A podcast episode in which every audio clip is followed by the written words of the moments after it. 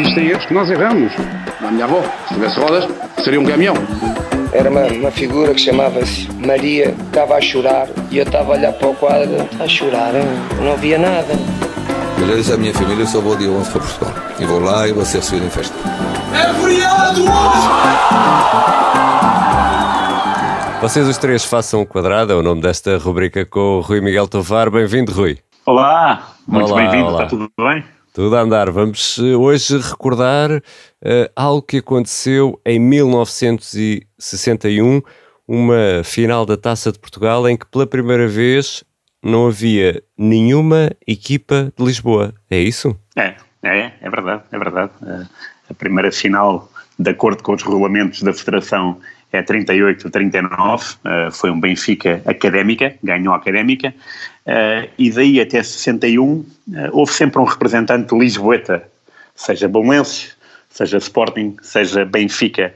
Eh, Nessa época, a meia final podia juntar dois clubes de Lisboa, só que não, aconteceu tudo o contrário e juntou duas equipas não só do Norte, mas da mesma federação, a Federação eh, do Porto, Associação Federativa, eh, porque calhou o Porto eliminar o Sporting e o Leixões eliminar de forma categórica o Bolonenses com duas vitórias, porque na altura eh, havia jogo ida e jogo de volta, portanto havia duas mãos. Em duas mãos. Era. E o Sporting até começou melhor. Uh, ganhou 2-1 em casa, mas depois perdeu 4-1 uh, no Porto, enquanto o Leixões ganhou 3-2 e 2-1. E, uh, na altura, uh, muito se pensava numa final entre Sporting e Belenenses, porque eram as equipas mais bem consolidadas no panorama nacional, mas eis que o futebol produziu duas surpresas uh, e acabou por ser Porto e Leixões, duas equipas do Porto.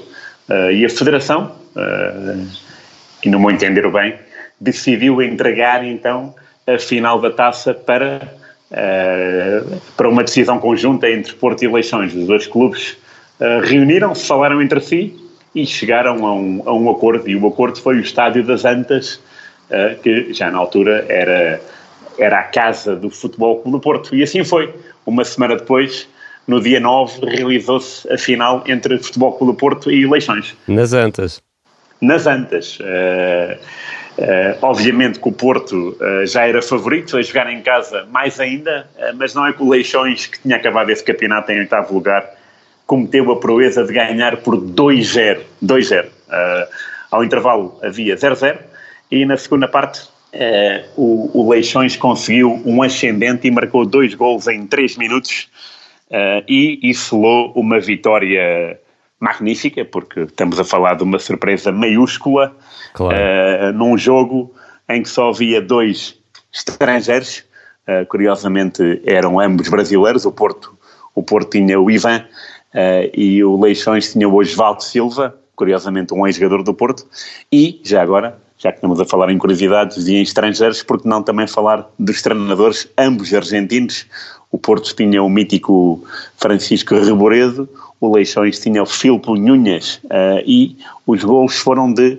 Silva aos 68 minutos, que não o Osvaldo Silva, mas outro Silva, este português, e aos 70 de Oliveirinha fez o 2-0. E esse resultado uh, não só fez com que a taça voasse para Matosinhos, como permitiu ao Leixões qualificar-se para a recém-criada Taça das Taças, o que foi todo também um grande, Portanto, um grande Leixões foi, movimento. foi a Europa.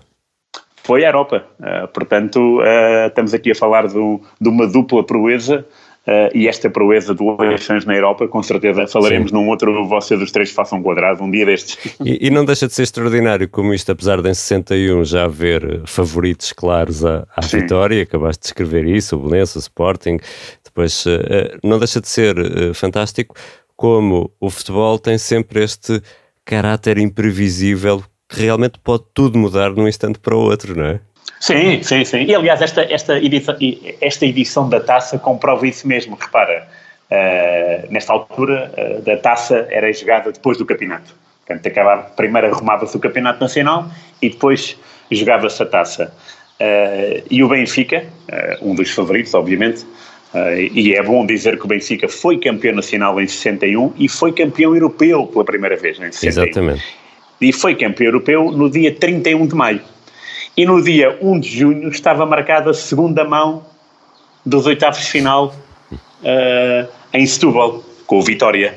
Acontece que o Benfica pediu o adiamento desse jogo, a Federação não aceitou, portanto veja-se lá uh, como é que eram as coisas. Não, é? havia tempo para descansar. Não, exatamente, não havia.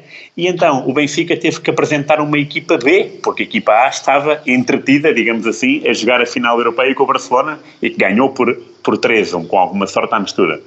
Uh, no dia seguinte, o Benfica entrou em campo uh, nos Arcos, que era então o estádio do Vitória em Setúbal, o Benfica trazia uma vantagem de 3-1, não foi suficiente. O Vitória ganhou 4-1 e qualificou-se. E a curiosidade nesse dia é a estreia oficial de um tal Eusébio.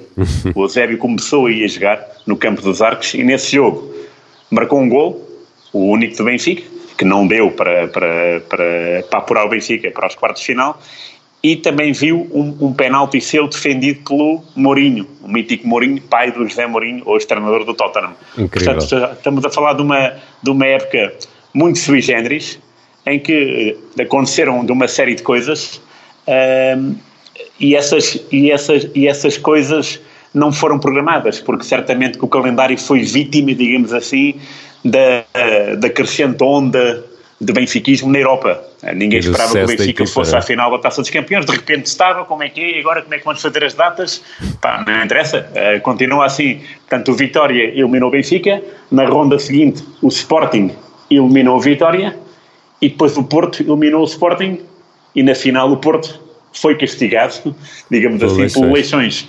E, uh, de toda esta história é bastante interessante porque há sempre pontos de relacionamento. E é isso que, te, que também torna uh, o futebol uh, menos burocrático e muito mais e, interessante. E ainda tu tens dúvidas de ser apelidado como enciclopédia viva do futebol. oh, oh Rui Miguel Tavares, tenho aqui, ainda, tenho aqui ainda uma grande dúvida.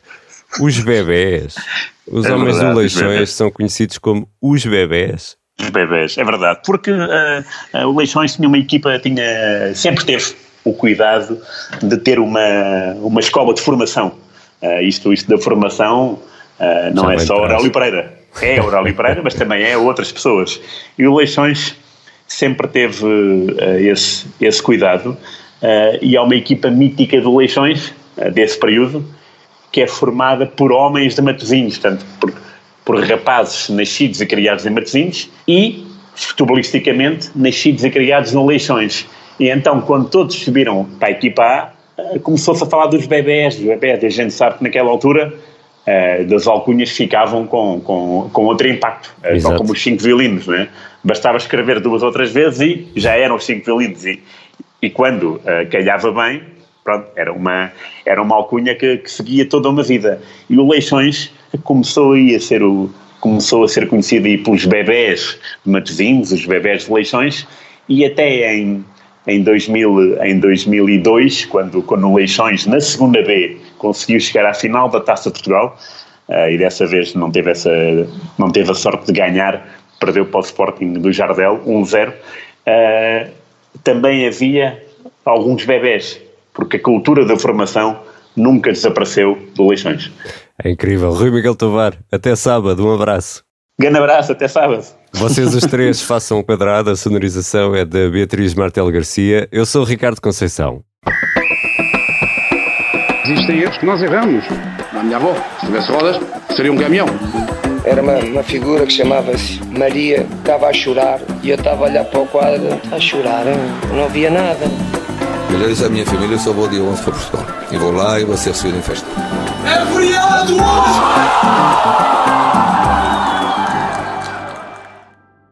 Obrigada por ter ouvido este podcast. Se gostou, pode subscrevê-lo, pode partilhá-lo e também pode ouvir a Rádio Observador online em 98.7 em Lisboa e em 98.4 no Porto.